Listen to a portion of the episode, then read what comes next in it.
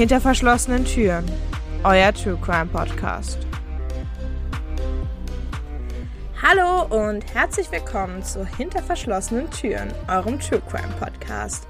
Mein Name ist Emily und ich bin heute alleine da.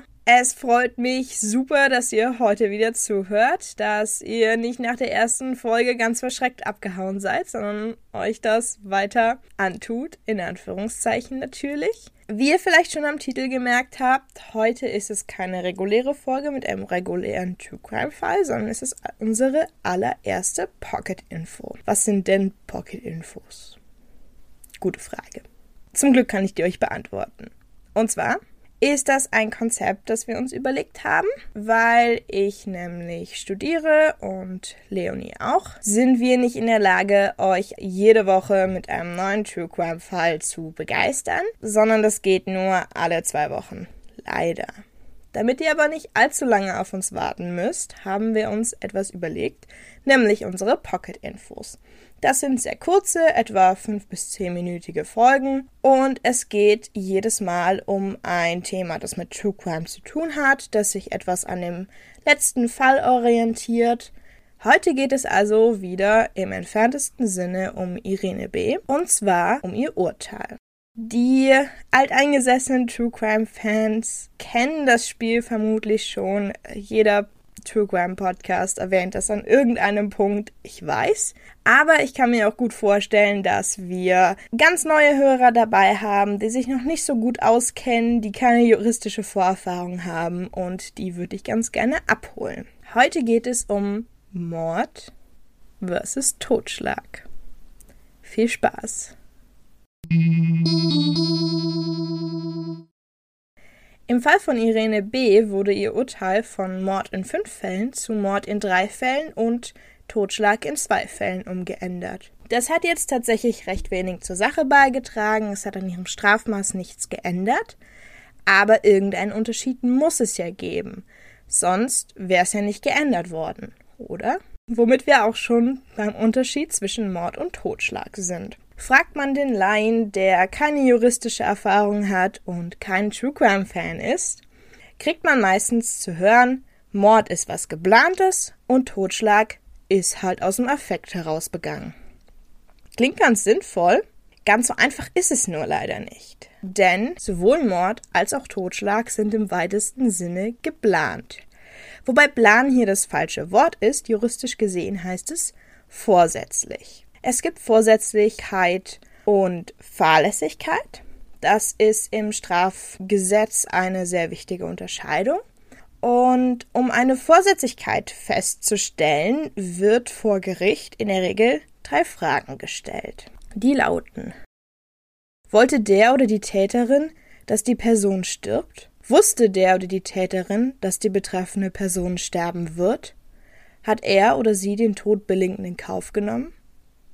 Wenn eine dieser drei Fragen mit Ja zu beantworten ist, handelt es sich um eine vorsätzliche Tötung. So, nun ist es so. Wie gesagt, Mord und Totschlag sind beide vorsätzlich. Was ist denn jetzt aber der Unterschied? Dieser Unterschied ist im Strafgesetzbuch festgehalten, nämlich unter Paragraph 211, in dem der Mord definiert wird. Und zwar handelt es sich um Mord, wenn das Gericht eines der folgenden Mordmerkmale feststellen kann. Erstens die Mordlust. Zweitens die Befriedigung des Geschlechtstriebes. Drittens Habgier. Viertens niedere Beweggründe. Fünftens Heimtücke. Sechstens Grausamkeit. Siebtens gemeingefährliche Mittel. Und achtens die Verdeckung oder die Ermöglichung einer Straftat. Wenn eines oder sogar mehrere dieser Merkmale vorliegen, handelt es sich um Mord. Die Mordmerkmale im Fall von Irene B. waren Heimtücke und niedere Beweggründe. Jetzt ist niedere Beweggründe ein sehr schwammiger Begriff. Man kann im Grunde unterschiedliche Juristen fragen, was sie unter niederen Beweggründen verstehen und sie werden einem sehr unterschiedliche Antworten geben. Deshalb ist es sehr schwierig, da ein Beispiel dran festzumachen. Aber die Heimtücke lässt sich eigentlich sehr gut erklären. Und zwar ist es Heimtücke, wenn das Opfer arg oder wehrlos ist, also nicht mit einer ja, Attacke auf das eigene Leben rechnen konnte. So war es eben im Fall von Irene B. Denn normalerweise kommt man ja in ein Krankenhaus, um sich gesund pflegen zu lassen. Einige der Opfer lagen ja auch in einer Art Koma. Das heißt, sie haben prinzipiell nicht einmal mit einer irgendeiner Attacke auf ihr Leben gerechnet, waren also arglos und aufgrund ihrer Krankheit eben auch wehrlos gegenüber der Krankenschwester Irene B. Was ist jetzt also ein Totschlag? Totschlag ist eine vorsätzliche Tötung, in der keine Mordmerkmale festgestellt werden können. So, jetzt haben wir den Unterschied in der Definition erkannt. Was uns jetzt aber noch fehlt, ist, was macht es denn eigentlich aus? Welche Auswirkungen hat es denn, wenn man für Mord oder für Totschlag verurteilt wird? Da gibt es einen sehr großen Unterschied natürlich in der Bestrafung. Wenn es sich um einen Mord handelt, muss eine lebenslängliche Freiheitsstrafe abgeleistet werden, und die kann frühestens nach 15 Jahren überhaupt zur Bewährung ausgesetzt werden. Und auch das muss nicht unbedingt sein, wenn im Urteil von einer besonderen Schwere der Schuld zu lesen ist. Das werden wir vermutlich in einer späteren Pocket-Info definitiv nochmal aufgreifen, deshalb erkläre ich das jetzt mal nicht genauer. Nur so viel, wenn eine besondere Schwere der Schuld festgestellt wird, muss die lebenslange Freiheitsstrafe abgeleistet werden. Und es kann eben nicht zur Bewährung ausgesetzt werden. Der Totschlag wiederum wird mit 5 bis 15 Jahren Freiheitsentzug bestraft und überhaupt nur bei besonders schweren Delikten wird eine lebenslange Strafe verhängt. Ein anderer großer Unterschied ist die sogenannte Verjährung. Mord verjährt nicht. Anders ist es bei Totschlag. Da gibt es eine Verjährungsfrist von 20 Jahren. Das heißt, innerhalb dieser 20 Jahre kann ein Totschlag verurteilt werden, danach eben nicht mehr. Jetzt wundert ihr euch vermutlich, ja, aber Irene B. hat doch eigentlich keine Strafänderung bekommen. Ansonsten hätte ich das doch bestimmt in, in der letzten Folge erwähnt. So ist es nicht. Denn in deutschem Strafrecht ist es nicht so wie beispielsweise in Amerika, dass die Urteile aufaddiert werden. Also in Deutschland wird niemandem jemals eine 400-jährige Strafe drohen. Aber es ist so, dass quasi die schwerwiegendste Tat maßgebend ist. Für das Strafmaß macht es keinen Unterschied, ob Irene B. ein oder fünf Morde begangen hat. Sie wird nur für einen verurteilt. Und ungefähr so verhält es sich auch mit dem Totschlag. Zwar wurde das Urteil in dreifachen Mord und zweifachen Totschlag umgewandelt, für das Strafmaß in ihrem Fall spielt es allerdings keine Rolle. Es gibt schon sehr lange sehr große Kritik am sogenannten Mordparagraphen.